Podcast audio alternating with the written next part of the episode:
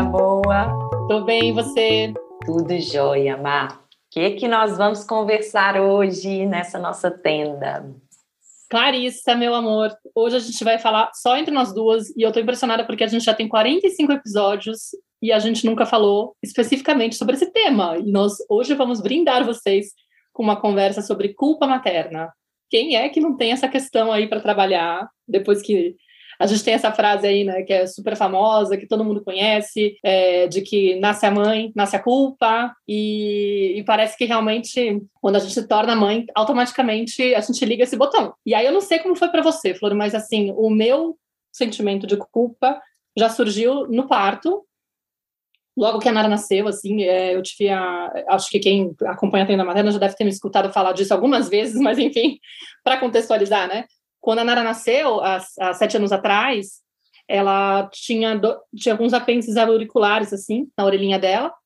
Então, quando ela veio para o meu colo, né, é, eu já senti um susto, assim, falei, meu Deus do céu, o que aconteceu com essa menina? O que, que ela tem aqui na orelha? O que, que é isso? O que, que significa essa parada, né? E aí já veio aquele, obviamente, primeiro bateu um medo muito grande em mim, porque eu fiquei com medo dela ter algum problema de audição, ou daquilo ser uma coisa um pouco maior, naqueles primeiros minutos, né? E depois a gente investigou e, e problema de, de audição ela não tinha. E mais para frente a gente descobriu que ela tinha uma malformação na mandíbula, ela não tinha uma parte da mandíbula dela, do lado direito, e, e que isso ia comprometer é, o desenvolvimento dela, de certa forma, é, talvez a fala, enfim, a gente teve que fazer uma bateria de exames, de investigações, descobrimos, descobrimos que ela tinha uma síndrome, mas que no fundo ela teve muita sorte porque não afetou tanto. É, só que, claro, quando eu me deparei com aquele bebê, com aquela condição que fugia do, do que estava na minha cabeça, né? A criança tem que vir saudável, né? Contanto que venha com saúde, está ótimo, né? Aquela coisa que a gente tem. Já me veio uma sensação de que que, que eu fiz de errado nessa gravidez para essa menina vir desse jeito. Eu tenho certeza que fui eu. Impressionante, assim, foi uma coisa meio automática, assim, sabe? Eu fiz alguma coisa e aí eu cheguei até ao, cúmulo de ficar investigando, né? Quando eu descobri a, a época da, da, do, quando, quando se forma a mandíbula. Aí eu fui atrás no Dr. Google, né? Aquela coisa horrorosa que você faz. Procurei a fase certa e fiquei me escauteando, assim, para poder descobrir o que, que eu estava fazendo naquela época, das tantas semanas, que agora eu não vou lembrar de cabeça, o que, que eu estava aprontando, né? Será que eu tomei um vinho? e aí aquilo lá destruiu a mandíbula dela. Será que foi o fato de eu não ter tomado o ácido fólico antes da gravidez? Porque eu, na hora que eu decidi, eu engravidei na sequência, né? Tipo, não deu tempo de eu passar na, na, na médica para poder tomar o ácido fólico. Será que foi porque eu discuti com alguém, que fiquei nervosa e de repente o emocional abalou e destruiu a mandíbula dela ou, ou inibiu? Na... Enfim, eu tinha certeza que era comigo. Como foi para você? Você teve alguma questão que chamou atenção? Nossa, Mar, já tive, né, assim, João tem 13 anos, Lucas com 7, então, assim, constantemente eu me vejo também é, paralisada, né, tomada por esse sentimento de culpa, e eu sinto que o que a gente vai trazer aqui no episódio né, vai, vai ampliar um pouquinho o olhar das, das nossas ouvintes, talvez lançar é, outros caminhos, né, outras percepções para a gente poder é, compreender a culpa e, inclusive, caminhos para sair né, dessa paralisação e realmente movimentar a partir de um, num primeiro momento da compreensão do que, que isso significa, né, do que, que são os convites que ela traz para a gente realmente sair desse estado. Mas eu sinto, né, na sua fala e pensando também na minha experiência, o quanto que essa culpa ela está relacionada, né, a expectativas que a gente cria a respeito dessa, né, a partir do momento que essa criança ou que eu me vejo grávida, ou até mesmo durante o, o planejamento, às vezes até antes, né, porque desde pequenininha a gente é condicionada nas nossas brincadeiras, eu me lembro que brincando de boneca, pequena, eu já falava que quando eu crescesse eu ia ter quatro filhos, eu sabia o nome dos meus filhos, enfim, a gente já vai, né, criando toda uma idealização de como que é essa mãe ideal, de como que é esse filho ideal, de como que cada uma das pessoas que compõem esse sistema devem atuar, né, a partir da nossa experiência e principalmente, né, guiada por um processo muito inconsciente das nossas próprias feridas, de tudo aquilo que a gente não vivenciou na totalidade. Então, muitas vezes isso vai atuar de uma forma nem sempre consciente nessa idealização dessa criança né, e dessa relação e da mãe que eu deveria ser, né? Às vezes a gente tem a consciência que nossa, a minha mãe fez isso, isso e isso, eu não quero repetir tal coisa, eu não quero fazer igual ela fez. Às vezes a gente até tem clareza de algumas coisas, mas na hora que a gente né, tá ali com a criança e se vê ali como mãe, se vê diante dela, muitas vezes a gente acaba caindo, mesmo tentando evitar fazer o mesmo, a gente acaba caindo em situações que é, eu vou provocar uma dor muito similar à que eu vivi no meu filho. Então, por isso que esse processo né, de autoeducação, de investigar a nossa própria história, de integrar né, tudo aquilo que, de certa forma, a gente teve que abrir mão, é muito importante nesse processo da desconstrução né, dessas, de todas essas idealizações, disso que a gente começa a colocar de uma forma muito sutil, muito às vezes inconsciente, entre a gente e o nosso filho, nessa relação, né? Eu me perco desse encontro e de tudo que ele traz, que é aquilo que a gente estava falando das flores, né? Que daqui a pouco você conta melhor. Mas, e, e começo a é, é, a viver essa discussão com a realidade mesmo, né? Assim, ah, não tinha que ser assim, deveria ser assim, ah, mas não poderia ser assim. E aí a gente começa a entrar nesse sofrimento, nessa culpa toda e, e vai se paralisando, né? Vai, vai entrando numa forma muito limitada de perceber essa relação. Não, é muito interessante, Flor. Eu vejo muito isso que você falou dessa coisa da idealização, né? Dessa expectativa que a gente cria quando a gente se torna mãe desse papel que a criança tem que cumprir, né? Tipo, qual que é o filho ideal e qual que é a mãe ideal. Então, eu, por exemplo, fico lá querendo não repetir os erros dos meus pais, muito plugada também na minha dor de criança, né? Da, da, da, criança invisível que eu fui, da criança ferida que tem dentro de mim. E aí eu falo, caramba, eu não quero que aquilo que me doeu tanto aconteça com meus filhos. E aí eu já começo a, a me cobrar, por exemplo, ser uma mãe que não vai fazer nada do que os pais fizeram, do que considera que é errado do, dos próprios pais, e já vem uma cobrança, às vezes, muito excessiva e até ingênua, né? Tipo, porque a gente realmente não tem como evitar reproduzir algo do que vem de lá de trás. O nosso registro é muito forte, está muito marcado em nós. Trabalho muito isso, muito dentro da mentoria. Aceitar essa parte ferida, aceitar esses padrões que vêm da família, que são disfuncionais, e entender que sim, tem coisas que a gente vai repassar. A gente não tem como blindar os nossos filhos de terem traumas é, totalmente, assim, sabe? Não tem. Porque eu percebo que, assim, é como se a gente entrasse num lugar do tipo assim, cara, eu tenho que me curar, eu tenho que eliminar os meus defeitos, eu tenho que ser uma pessoa perfeita, eu tenho que ser uma pessoa muito consciente. É, sabe aquela coisa de entrar em contato com a cartilha do tudo que tem que ser feito bonitinho para poder preservar os filhos? O ambiente ideal para a criança crescer e estar totalmente conectada com o ser essencial dela é uma mãe e um pai conscientes que olham para as próprias feridas e se curam, né? Aí assim eles não vão respingar nenhuma ferida, nenhum, nenhum padrão disfuncional nessa criança. Parece que a, a, a, fórmula secreta é essa, né? E para ser uma boa mãe, eu tenho que me empenhar para me curar totalmente, né, 100%, porque aí, meu, essa criança ela vai estar tá preservada de sofrer, né? Tipo, ela não vai ter traumas. É quase como se fosse tipo, quem vendeu essa história para você, né? Tipo, da onde você tirou essa ideia? Mas eu vivo dentro desse filme, acreditando que tem um caminho, né?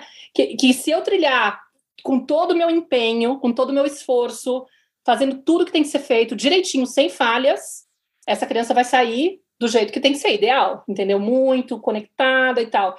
E é duro de admitir, porque a gente sabe que tem um caminho para realmente respeitar essa criança e fazer com que ela fique mais conectada com o ser essencial dela.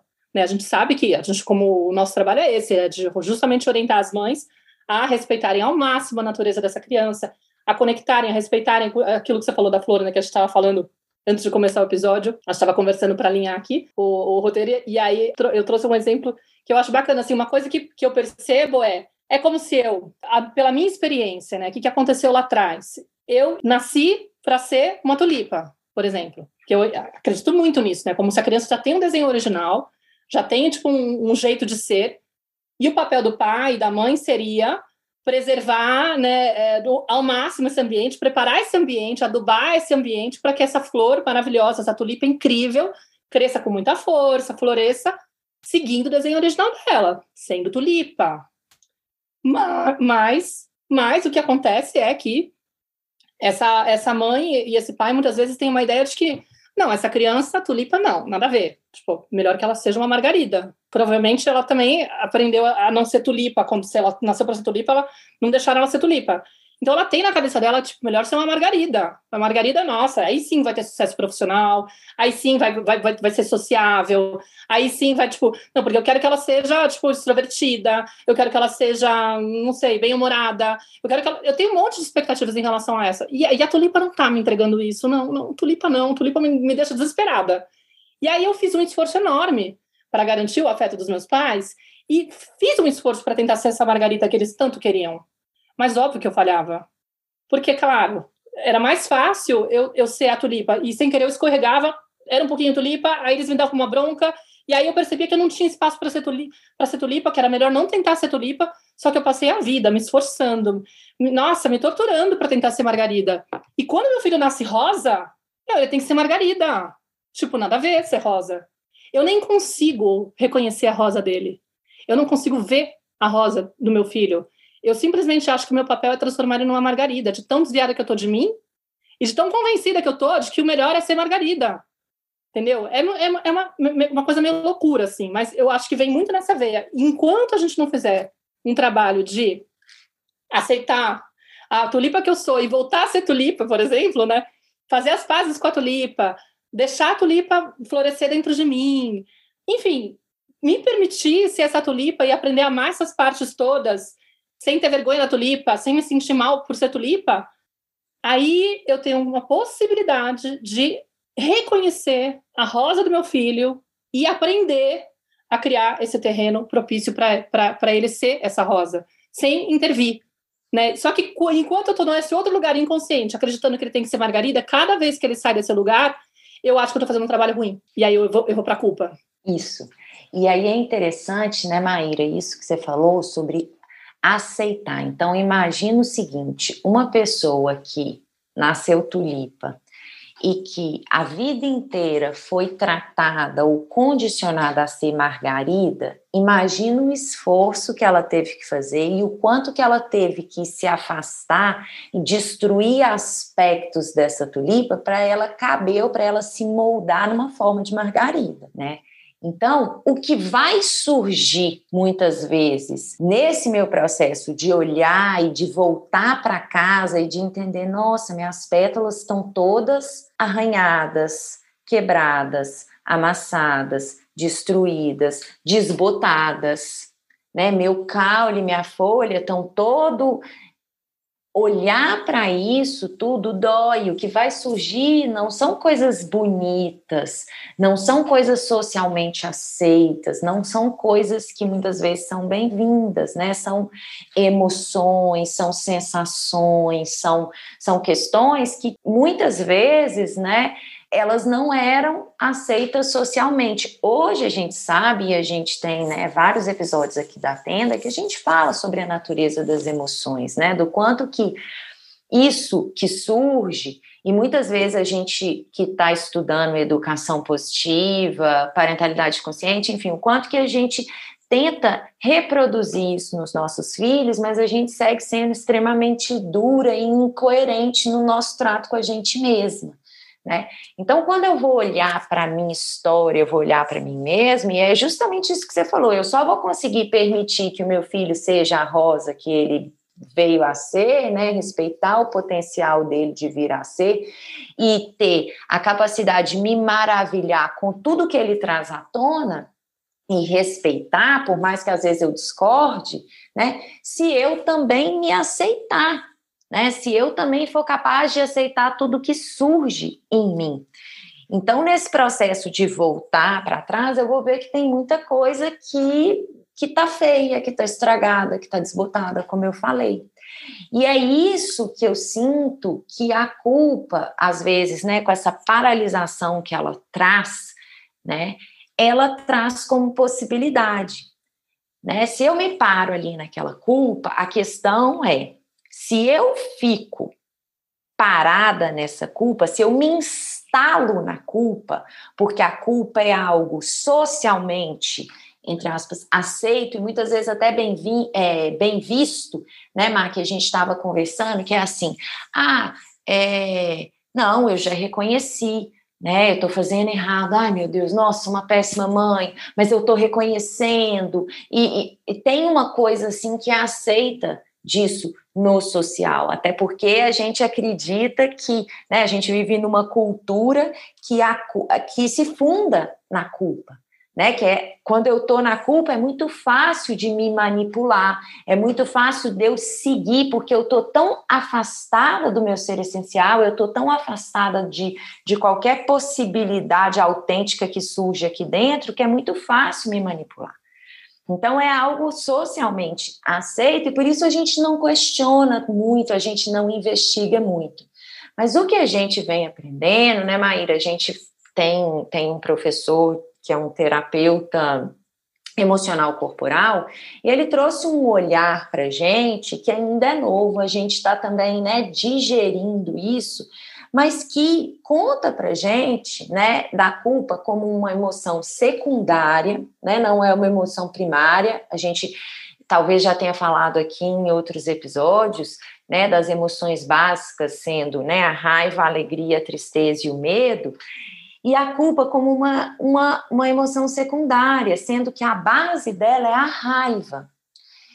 E muitas vezes, né, pode parecer aí contraditório, gente, né? Nossa, Clarissa, não sei, tá dando um nó na minha cabeça. Quando eu escuto falar de culpa, às vezes eu me sinto triste, eu me sinto envergonhada. Tudo bem, mas vamos tentar aqui entender isso, né? Por que que, que tem aí uma raiva como base? Porque muitas vezes eu não aceito esses impulsos agressivos que surgem. A gente olha para a agressividade, né, como algo que a gente precisa de conter, como algo que a gente precisa de tirar de cena, como algo que é extremamente destrutivo. Mas quando um tabu, a gente né? é é um tabu, né? A raiva, a agressividade é muito destrutivo. Quando isso é reprimido, né? E aí a gente chega na nossa vida adulta sem saber como lidar.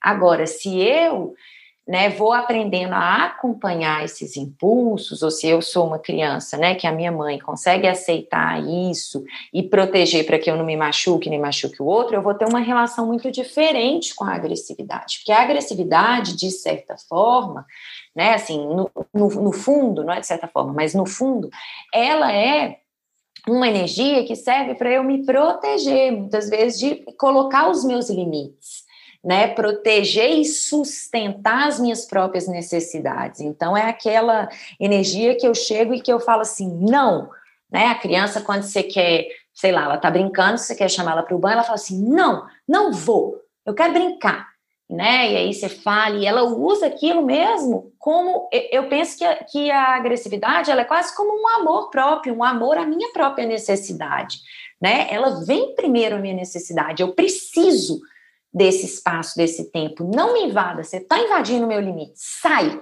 né? Ou então uma, uma energia que é ativada para eu fugir. Se aquele perigo ali ele é tão grande, tão maior do que eu, o meu corpo ele se ativa com essa força da agressividade para eu correr daquilo. Mas muitas vezes, né, nessa né, no nosso processo de crescimento, isso foi totalmente massacrado, invisibilizado, mal visto. A gente não podia sustentar as nossas necessidades, a gente tinha que seguir o que o adulto queria e abrir mão, a gente aprendeu a abrir mão das nossas necessidades.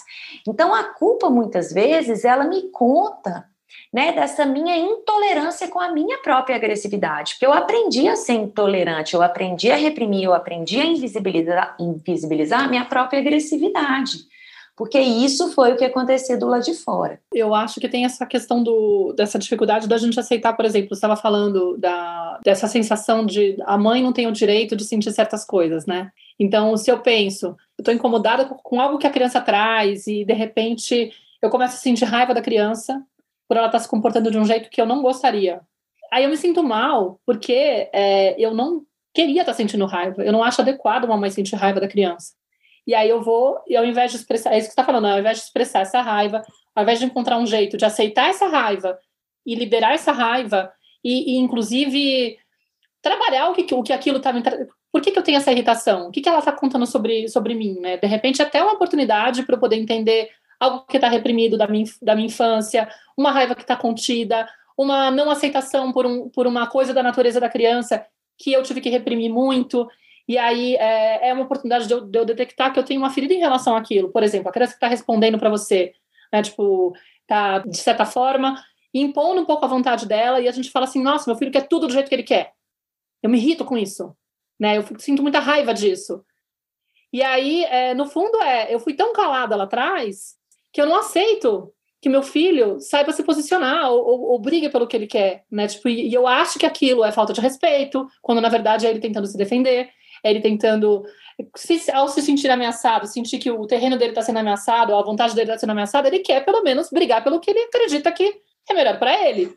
Não que, eu que, não que eu tenha que ceder, entendeu? Mas dar o direito dele de ter uma opinião contrária, de querer se defender, é algo que eu tenho que trabalhar em mim. Eu, tipo, eu não tenho que achar que ele não, não deveria responder para mim ou que ele não, não tem o direito de ter opinião própria. Mas aí, como eu acho muito feio sentir raiva dele, aí é tipo, nossa, meu filho tá muito desobediente, tá muito respondão. Tô falhando em alguma coisa. Aí eu estaciono na culpa. Eu fujo pra culpa. Parece que é uma coisa meio assim, né? A culpa parece ser um caminho mais fácil, porque é nobre sentir culpa. Uma mãe sentindo culpada, que maravilhoso. Ela tem consciência das coisas que ela tá fazendo de errado. Então ela sabe que ela tá falhando. Porque, inclusive, é um olhar que a gente tem sempre, né? Quando a criança tá surtando na rua, por exemplo, é que, que tem de errado com essa criança? Quem é a mãe dessa criança? O que, que ela está fazendo de errado? e aí eu sinto muitas vezes, Flor, que a culpa, por conta dessa história da gente achar que ela é socialmente aceita e que ela tem um, um lugar um pouco mais nobre, quando que a raiva, na verdade, é horrorosa, é totalmente inadequado sentir, a gente também usa essa culpa, às vezes, como própria penitência. Já que eu estou fazendo coisa errada, né? Porque eu, eu entro nessa, nessa conclusão. Tipo, se essa criança tá respondona, é porque eu estou falando como mãe. Ou ela tem um defeito e eu preciso corrigir, mas eu não estou dando conta. Eu preciso resolver, eu preciso, preciso me empenhar mais para tirar esse traço dela, que isso daí não é certo. Não, não, isso daí é muito, muito rosa demais. Não, eu prefiro margarida. E aí, sentir a culpa é, é, é, bom, porque assim eu tô, tipo, como eu fiz errado, eu mereço algum, algum tipo de punição. Não, não pode ficar isenta, né? Porque eu tô numa lógica punitiva. A sociedade é assim. Eu, a, a Mônica Serrano, ela, ela no, nos trabalhos que eu faço com ela, que, que eu faço muitas vive, vivências com ela e tal, ela tem um, que é, um, um programa que é só sobre culpa. Ela fala que a culpa é ensinada. Tipo, ela é ensinada, não, é não é uma coisa natural. É secundário e, aliás, é uma, é uma coisa que a gente adora tirar da gente jogar no outro, inclusive, né? Tão gostoso esse exercício, tipo, meu, não, essa culpa não é minha, não, essa culpa é tua. e ficar transferindo, inclusive para criança, né? Tipo, nossa, como é gostoso quando você acredita que a criança que tá fazendo mal a você, aí você fala, ó, oh, você que tá fazendo isso comigo. Tipo, eu não tô aguentando viver com essa culpa, né? Tem hora que você tá usando ela como. Sem querer, ela pode virar um padrão punitivo que você fica alimentando, mas também tem aquela, aquela, aquele outro momento em que você está tão desesperado com essa culpa, está tão incomodado com essa culpa, que o que você quer é se livrar e jogar no outro. E aí, quando você. Quando o outro faz alguma coisa que você não gosta e aquilo te desorganiza emocionalmente, você vai injeta culpa nessa pessoa para se livrar do seu sentimento de inadequação. Né? Sim. Isso que você trouxe, né, Maíra, né, da culpa como essa penitência, é justamente eu pegar esses impulsos agressivos que estão surgindo e que, teoricamente, o caminho deles seria eu expressar, eu liberar, né, usando o meu corpo e toda a energia agressiva que surge, né, que me dá vontade de mover rapidamente o corpo, de gritar, de sacudir, de bater, de atacar, né? De correr, de movimentar com a intensidade, eu uso toda essa energia e emboto ela. Né? Eu trago esses impulsos autodestrutivos contra mim mesma. Então, só para trazer um exemplo, e depois eu vou retomar isso, né? E trazer já duas perguntas que eu sinto que podem liberar né, e trazer muita consciência para o que que tá para a emoção básica aí que está por trás dessa culpa quando a gente se vê aí parado nela. Por exemplo, eu trabalhei muito, né, hoje, por exemplo, trabalhei muito e tal, e aí é, meu filho chega de noite, né, eu trabalhei o dia inteiro, fiquei desconectada dele de noite, e ele começa a demandar, né, a pedir atenção para mim, obviamente, né? Ele vai querer se conectar. Ele está sedento pela mãe ali, passou o dia inteiro, né? Se conectando de outras formas, se distraindo. A hora que ele me vê, ele vai querer se conectar. Vai ter infinitas formas dele pedir essa conexão. Pode ser diretamente, mas pode ser com comportamentos desafiadores ali. Enfim. E aí começa, né? Aquele jogo, eu sentindo extremamente cansada, né? É, já dei tudo de si, já dei tudo de si ali no trabalho, já gastei ali toda a minha energia, já não sobra quase nada, e começo a me sentir culpada, porque no fundo eu estudo parentalidade consciente, eu sei que ele está querendo conexão, eu sei que é importante a minha presença com ele, mas eu não estou dando conta. Né, ele está solicitando e eu estou meio esquivando, e aí vamos, vamos tentar. Enfim, o que que é né, que a gente está trazendo aqui? Beleza, eu vou, vou tentar ali, como que vai acontecer a situação, eu não sei. Mas o que a gente precisa reconhecer, e obviamente eu vou começar a me sentir culpada. Primeiro, porque eu sei que ele está precisando de mim, eu sei que o que ele está pedindo é legítimo, eu sei que, que ele merece isso, mas eu não estou conseguindo dar. E aí, um primeiro momento é chegar nesse lugar de honestidade investigar os impulsos agressivos que estão ali. Tem uma pensamentos e impulsos que vêm de um lugar tipo assim: Ai, eu não quero dar mais nada. Eu já dei tanto. Esse menino tá me pedindo muito. Eu não dou conta de dar mais. Eu tô cansada. Eu preciso de um tempo sozinha. Só que o que, que acontece? Como a gente tem né, acesso à informação, tem esse esclarecimento e está aí tão é, envolta nesses, né, nesses ideais da maternidade, a gente não se permite. E inconscientemente né, a gente vai abafar isso e eu vou projetar esses impulsos para mim mesmo.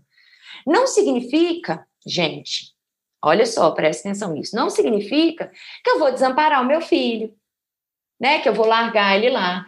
Não significa que eu vou projetar, que eu estou falando aqui para vocês, que tomar consciência desse impulso significa que eu vou começar a gritar e agir a partir deles. E a vomitar tudo isso nele, né? Tipo, a vomitar tudo depois isso Depois de tudo que eu faço por você.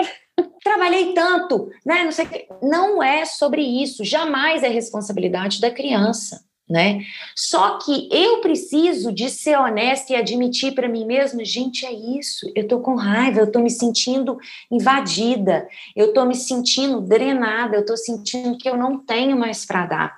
Eu tô sentindo desrespeitada na minha necessidade de espaço, de, OK, eu dei para o lugar errado, eu escolhi dar para o trabalho, eu escolhi dar para o trabalho. Mas eu preciso de entrar nesse lugar de honestidade comigo e falar assim: eu preciso de pôr essa energia agressiva para fora de uma forma consciente. Porque é só liberando ela que eu não vou estancar na culpa e fazer disso um ciclo vicioso, porque a culpa ela não traz uma possibilidade de movimento, né? Até energeticamente, né, Maíra? Quando a gente vai olhar essa escala aí que a Maíra estava me apresentando aqui, da energia das emoções, né? Se a gente mede a frequência energética, a culpa, ela só não é mais baixa que a vergonha. E que é uma sensação de muita paralisação. Então, se eu entendo que a natureza das emoções é o sentir e o expressar, eu preciso de entrar nesse lugar de honestidade e arrancar o que tem de mais sombrio dentro de mim. E isso vem de tudo que me faltou, de tudo que eu não fui capaz de receber. E se eu não sou honesta para perceber, gente, por mais que eu saiba a teoria linda e maravilhosa da educação positiva, eu estou aqui acessando as minhas dores mais primárias. Eu não quero dar nada para esse menino, eu não tenho mais nada para dar para essa criança. Então, e eu vou fazer isso de uma forma consciente. Eu vou para o meu quarto, eu grito na almofada, eu vou sacudir o meu corpo, eu vou escrever sobre isso e tomar consciência de toda essa raiva, esses impulsos que estão aqui. Mas principalmente eu preciso de usar não só escrever, viu, gente, mas usar o meu corpo para liberar isso. E se eu libero, se eu vou liberando aos poucos, e não é uma vez, duas vezes. Se eu me comprometo a constantemente me indagar quando vem a culpa, quando eu estou paralisada na culpa, quais são as duas perguntas que podem me ajudar a entender a raiz, a base, né, a emoção primária que está por trás ali, que é a raiva, né? Que impulsos agressivos são esses? São duas. Quem eu estou protegendo da minha agressão? E por que eu estou enraivecida? Então, né, quem eu estou protegendo da, da, minha agressão? Nesse momento que eu trouxe o exemplo do trabalho, eu estou protegendo o meu filho da minha agressão, mas eu estou julgando ela contra mim mesma. E o pior é que o tiro sai pela culatra, porque mais cedo ou mais tarde, isso vai respingar nessa criança, nessa relação com essa criança. Essa raiva ela vai respingar aí, não tenha dúvida. É, e a segunda coisa é por que, que eu estou enraivecida? Eu estou enraivecida porque eu não estou conseguindo, às vezes, priorizar as minhas necessidades, porque eu estou doando toda a minha energia para o trabalho, porque eu vou começar a indagar o porquê dessa raiva. Porque, de fato, não é a criança que está me demandando muito. Ela demanda o que ela necessita. Sou eu que estou com dificuldade de dar, né? Eu estou com raiva, às vezes, da minha escolha, né? das minhas escolhas. Então, é entrar nesse lugar de honestidade e encontrar caminhos conscientes para ir liberando, acessando a raiz da dos impulsos agressivos que eu estou reprimindo quando eu me vejo culpada numa determinada situação, paralisada na culpa. Faz sentido, Marco?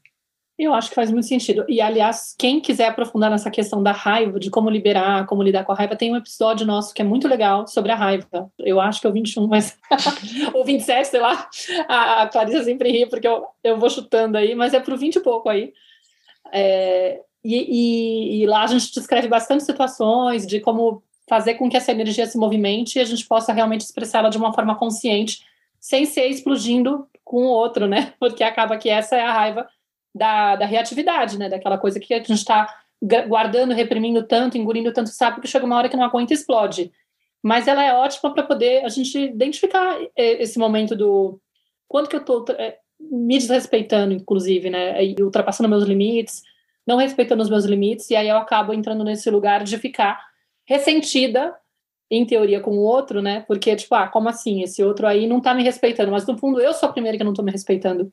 Tem um ponto que eu acho é interessante da, da sua fala que me fez lembrar, que é o aceitar. Eu acho que é uma palavra que é muito interessante da gente usar aqui nesse, nesse episódio, né? A gente tem que entender que assim não existe emoção ruim e emoção boa, né?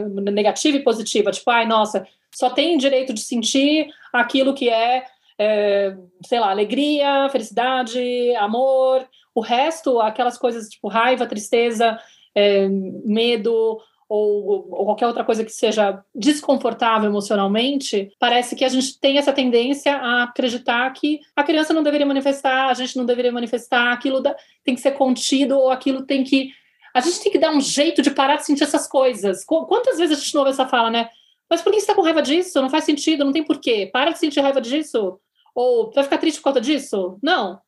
Tem tanta pessoa com mais motivo para estar tá, tá triste do que você olha a situação do outro. Aí começa a entrar com várias estratégias para tentar convencer a criança, geralmente na educação, não estou falando do exemplo da, da, educação, né? Quando a gente tem uma criança que está manifestando ou um medo, ou uma tristeza, ou uma raiva, para pegar as três básicas que são menos nobres, né, na, na, de, acordo com a visão da sociedade, a gente entra muitas vezes num, num, num trabalho de convencimento, né, achando que está educando essa criança, para tentar mostrar para ela que não tem sentido ela sentir aquilo e não legitima aquilo, né? Tipo, não tem espaço. Tenta... E aí a criança fica achando que aquilo que, a, que o corpo dela tá trazendo, tipo, ah, eu tô com medo de tal coisa, meu corpo tá tremendo, mas minha mãe tá dizendo que não tem porquê, que é bobagem.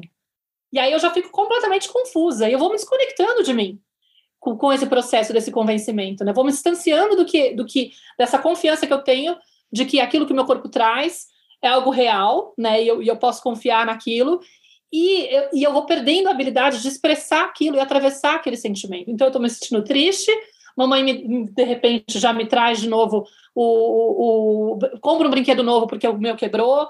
Eu não tenho nem espaço para poder sentir frustração, porque ela está sempre resolvendo, por exemplo, né? Me salvando das situações que são desconfortáveis, porque ela não tem resiliência, ela não aguenta me, me ver mal. Então, tudo que acontece comigo, ela resolve por mim resolve para mim, porque senão ela se sente até mal. Eu falo, nossa, estou falhando, não posso, tipo, não posso permitir que meu filho entre em contato com a frustração. E eu não crio habilidade para poder atravessar aquele sentimento e conhecer a, o movimento daquela emoção, né? Tipo, tá tudo bem, né? É, entrar em contato com aquilo, sentir raiva também, mas a gente não, não, sabe, né? Foi ensinado que era errado, ainda mais menina, né? Tem que ser boazinha, tem que ser certinha, tem que ser corretinha, tem que ser educada, tem que ser doce, né? Tem que ser, imagina, ter um ataque de raiva, uma, uma, uma menina, horroroso. Ô, Mar, você está falando umas coisas tão interessantes, assim, né? Porque é isso, é aceitação, gente, né? E às vezes a gente até pensa assim, a aceitação como uma coisa mais. É, não sei, assim, a gente confunde com uma resignação, e não é isso, né? É se abrir para que aquilo que está surgindo como impulso possa se manifestar, possa seguir o seu fluxo. E uma coisa que eu tenho aprendido na minha experiência, né, com as minhas emoções, por exemplo, eu vivi o contato com duas emoções, eu vou falar com essas três básicas, assim, vou citar alguns exemplos de como que eu vivenciei elas esses dias, que, é, que foi muito bonito, uma delas, inclusive, hoje. Mas outro dia eu estava discutindo com meu companheiro e aí eu estava com raiva e comecei a falar mais alto, né? Porque você está com raiva, você começa a. Seu corpo começa a liberar ali aqueles impulsos, né? Então você vai aumentar o tom de voz, você vai começar a gesticular mais, né? Aquilo precisa de sair, né? De seguir aquele impulso. E aí eu comecei a falar isso. E ele, você tá gritando, você tá com raiva, você tá com raiva. Eu falei, eu tô com raiva mesmo. Eu tô com raiva e tô gritando. A hora que eu tô sentindo raiva, meu corpo começa a atuar dessa forma. Não tem problema nenhum de eu estar tá com raiva. Qual que é o problema de eu estar tá com raiva? Sabe assim, que ele foi tentando meio que querer que eu, que eu parasse com aquele impulso e eu fui dando voz, tentando, obviamente, não projetar isso nele, mas admitindo aquilo, eu tô com raiva, eu tô vendo que o meu corpo tá tá expressando dessa forma, né? Sem falar, eu tô com raiva porque você é assim, assim assado e você tá, falou assim, não, eu tô sentindo que tem um espaço meu que tá sendo invadido, que tá sendo negligenciado e que eu preciso de defender ele. Então meu tom de voz aumenta, meu corpo começa a ficar assim e fui falando, mas num tom assim de raiva mesmo e aquilo foi é, sendo liberado pouco a pouco né? Eu já vivi várias experiências dessas, assim, de estar em discussão, principalmente com ele, né? Não com a criança, mas uhum. com ele, que é outro adulto, né? Que tem o cérebro desenvolvido e que é, eu começo no, na, naquele momento a gritar qualquer coisa, sabe? Assim, me gritar, gritar, gritar, sem ser coisas ofensivas para atacar ele de forma alguma e que eu grito, grito, grito, grito, e depois a gente, eu volto para esse estado, e teve uma vez que foi tão engraçado assim, que a gente estava discutindo, e ele falando, falando, e eu calada, e daqui a pouco eu comecei a berrar, comecei a berrar assim, ah, porque você tem razão, eu sou louca mesmo, e não sei o quê, e gritando, e gritando, meio que dando razão porque ele estava falando, mas falando coisas totalmente sem sentido, não tinha nenhum sentido que eu estava falando. E aí gritando, gritando, gritando, de repente, a hora que eu passou, né, eu gritei tudo que eu tinha que gritar, assim, fui respirando, olhou um para a cara do outro, a gente começou a rir, a gargalhar. Passou, né? Uma outra é, e é isso, né? É essa aceitação de deixar que as coisas surjam. Às vezes eu vou precisar de sair de cena, ir para um quarto, expressar essa raiva, me trancar no banheiro, pegar uma almofada, gritar lá dentro, sacudir o corpo, bater o pé no chão, né? Mas encontrar caminhos para que esse corpo siga o movimento que ele está me pedindo. Aí uma outra coisa que eu vivi esses dias também foi numa situação que ele estava assim é, sendo muito agressivo no que ele estava trazendo, né? E, e, falando uma coisa que para mim era assustadora, que eu não imaginava que ele percebia a, a realidade daquela forma.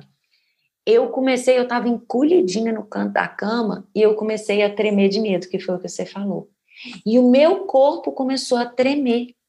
E eu fiquei só respirando, permitindo que aquele processo acontecesse, porque eu estava com tanto contato com o que estava me acontecendo, e que esse tremer de medo é um movimento do corpo que tem uma sabedoria natural para liberar a tensão, o estresse, né? o movimento, o impulso que aquela emoção traz para dentro do corpo. Então, o tremer, que é involuntário, eu não tinha como controlar aquilo, era uma forma do meu corpo liberar.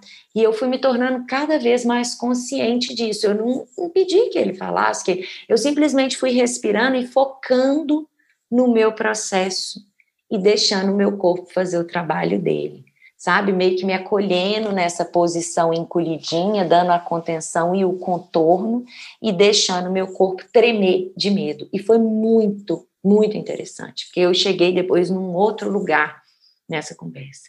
E hoje de manhã, né, só para citar uma coisa da tristeza, eu estava triste, né? Aí deitei assim no colo dele, né? Busquei esse esse contorno também, e eu vi que minha garganta estava começando a arranhar.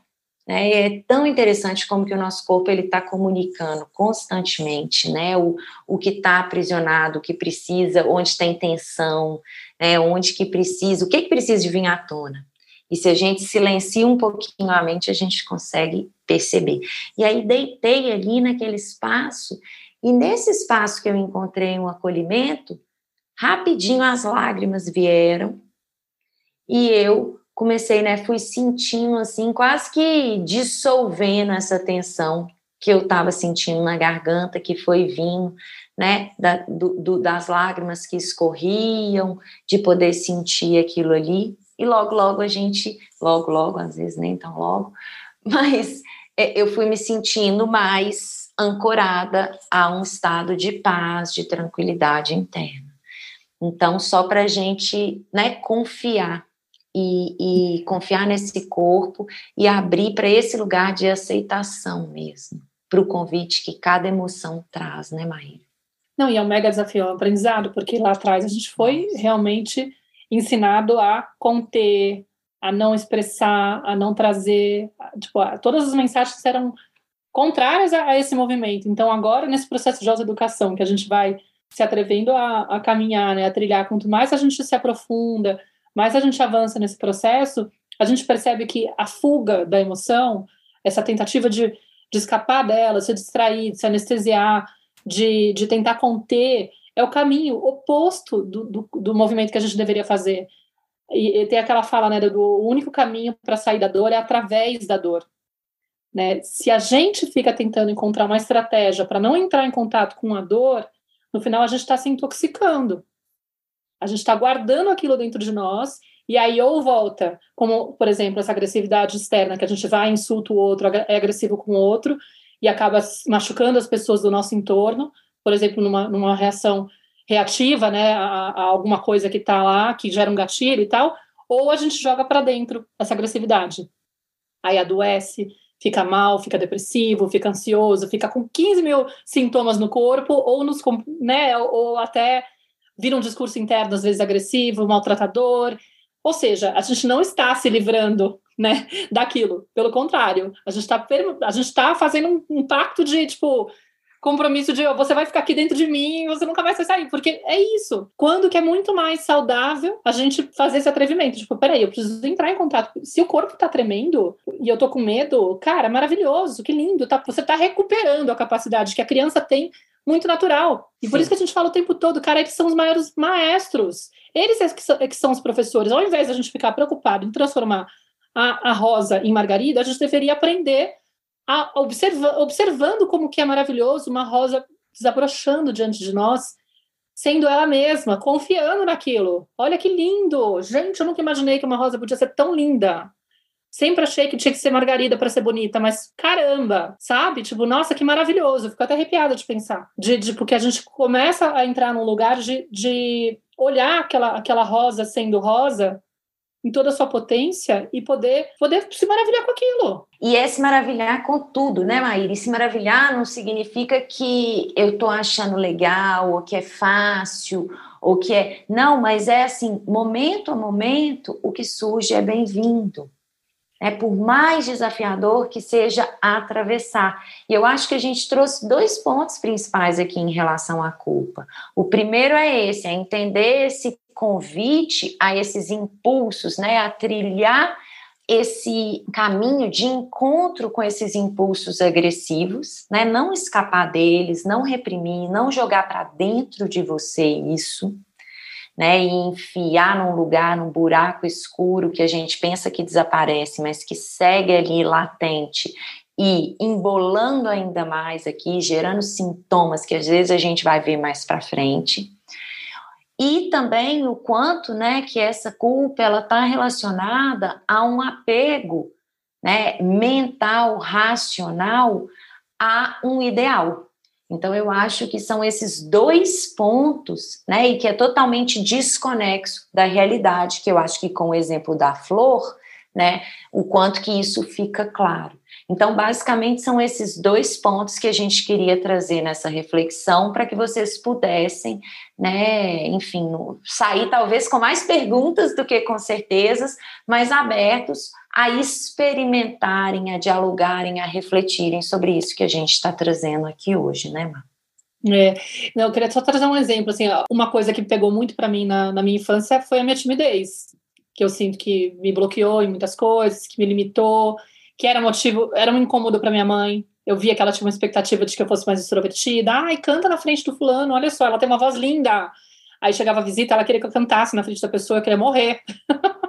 queria sair correndo, pelo amor de Deus, faz isso comigo, isso é uma tortura. Enfim, e aí, tipo, eu tinha que me apresentar no balé, e, ou seja, na, na escola tinha aula de balé à tarde, e eu ficava o ano inteiro angustiada só de imaginar que ia ter a apresentação final. Aquilo me torturava. E aí teve um ano que eu vomitei no camarim, no, no, no dia da, da, apresentação, que era uma cultura artística, aquela coisa super que impunha, né? Tipo, uma, uma certa pressão, né? Tipo, olha que lindo, a gente vai se apresentar no, no, no teatro do cultura artística em São Paulo.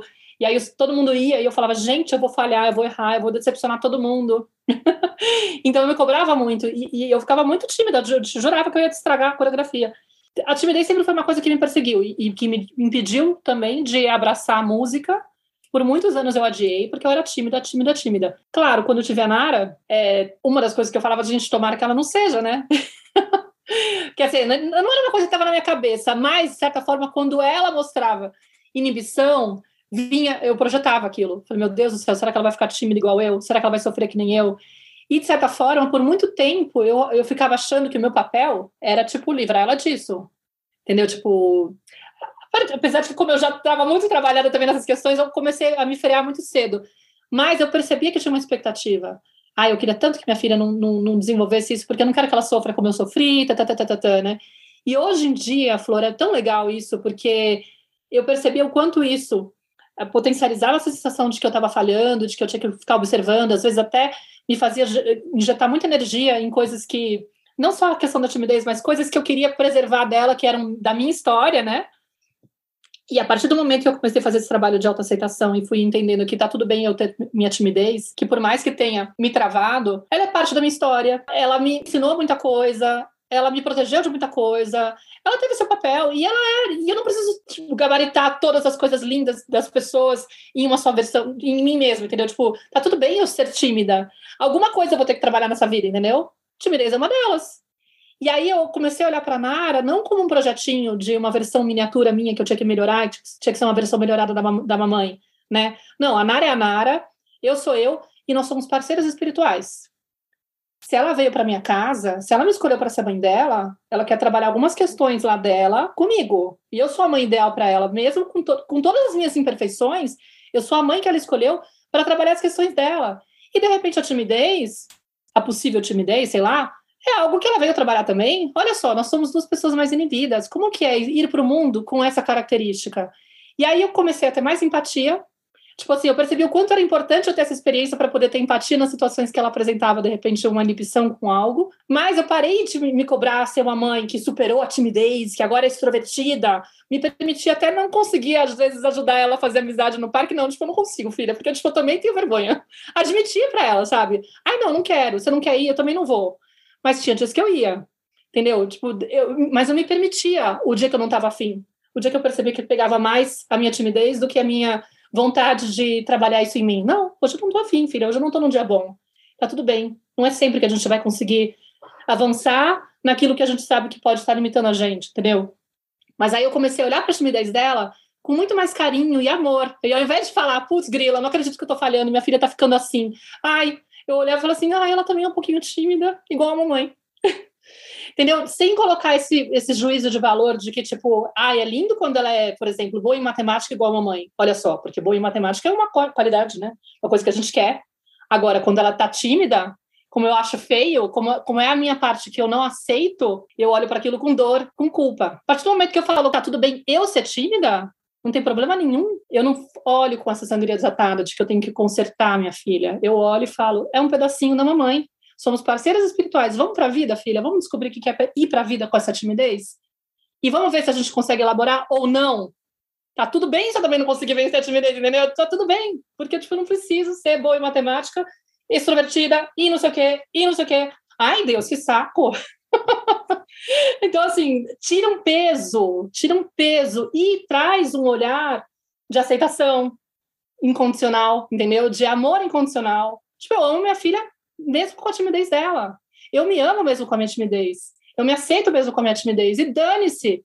Tem horas que a timidez vai ser superada e tem horas que não, e tá tudo bem. Mas é isso, né, Mar? Eu acho que, que com isso a gente vai encerrando o nosso episódio de hoje, né? Agradecendo então a presença de vocês, esperando ter lançado aí pequenas luzes nessa sua trajetória materna, né? Nessa relação aí com seus filhos, com as crianças que estão ao seu redor, né? A sua criança interior.